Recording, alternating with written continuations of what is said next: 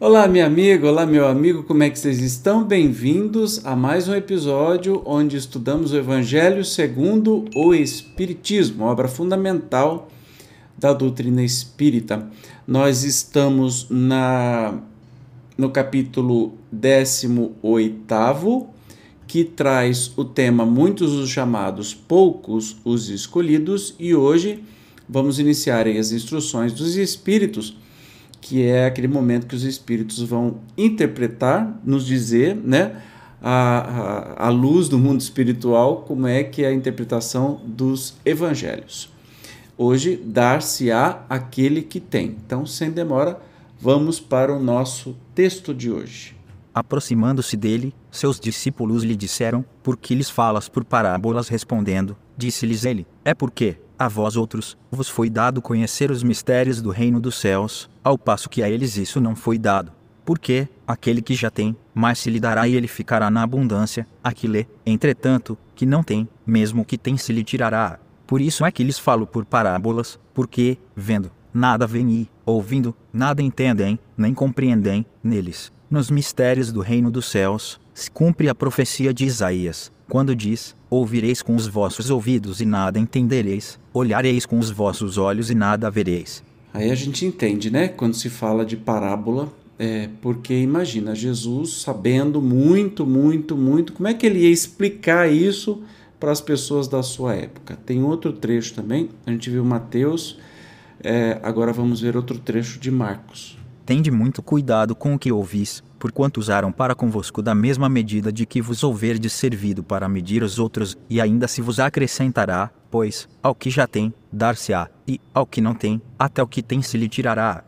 Eu acredito que a explicação dos Espíritos vai se dar em cima desse negócio de quem já tem se dará mais e quem não tem, o pouco que tem vai ser tirado. Vamos entender. Dá-se ao que já tem e tira-se ao que não tem. Meditai esses grandes ensinamentos que se vos são por vezes afigurado paradoxais. Aquele que recebeu é o que possui o sentido da palavra divina. Recebeu unicamente porque tentou tornar-se digno dela e porque o Senhor, em seu amor misericordioso, anima os esforços que tendem para o bem. Aturados, perseverantes, esses esforços atraem as graças do Senhor são um imã que chama-se o que é progressivamente melhor, as graças copiosas, que vos fazem fortes para galgar a montanha santa, em cujo cume está o repouso após o labor.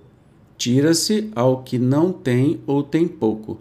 Tomai isso como uma antítese figurada. Deus não retira das suas criaturas o bem que se haja dignado de fazer-lhes. Homens cegos e surdos, abri as vossas inteligências e os vossos corações. Vede pelo vosso espírito ouvi pela vossa alma e não interpreteis de modo tão grosseiramente injusto as palavras daquele que fez resplandecer-se aos vossos olhos a justiça do Senhor.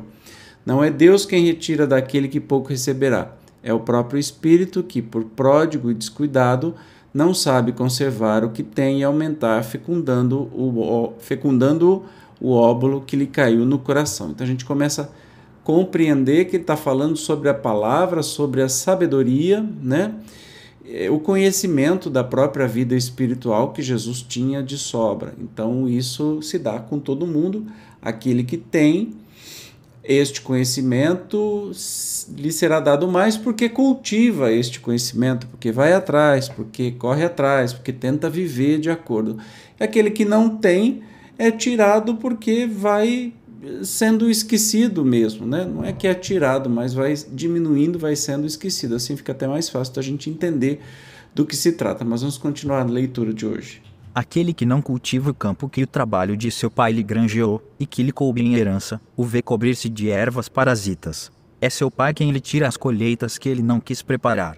Se, a falta de cuidado, deixou fenecer sem as sementes destinadas a produzir nesse campo, é a seu pai que lhe cabe acusar por nada produzirem elas. Não e não, em vez de acusar aquele que tudo lhe preparara, Deus, de criticar as suas doações, queixe-se do verdadeiro autor de suas misérias, si mesmo, e, arrependido e operoso, meta, corajoso, Mãos à obra, arrotei o solo ingrato com o esforço de sua vontade, lavre o fundo com auxílio do arrependimento e da esperança, lance nele, confiante, a semente que haja separado, por boa. Dentre as mais, regue com o seu amor e a sua caridade, e Deus, o Deus de amor e de caridade, dará àquele que já recebera. Verá ele, então, coroados de êxito seus esforços e um grão produzir cem e outro mil. Ânimo, trabalhadores, Tomai dos vossos arados e das vossas charruas, lavrai os vossos corações, arrancai deles a cisânia, semeai a boa semente que o Senhor vos confia e o orvalho do amor lhe fará produzir frutos de caridade. Um espírito amigo.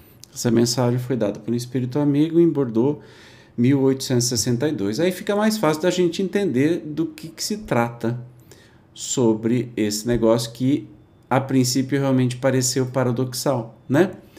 uma coisa completamente contrária. Uai, quem tem muito dá mais ainda e quem tem pouco é retirado, mas aí ficou claro, estamos falando aí do conhecimento da vida espiritual, ah, da su, dos seus, das suas ações, né? E faz todo sentido. Beleza? No próximo episódio, vamos estudar pelas suas obras é que se reconhece o cristão. Como sempre, eu te espero. Obrigado pela sua presença e até o próximo Evangelho no Lar. Tchau!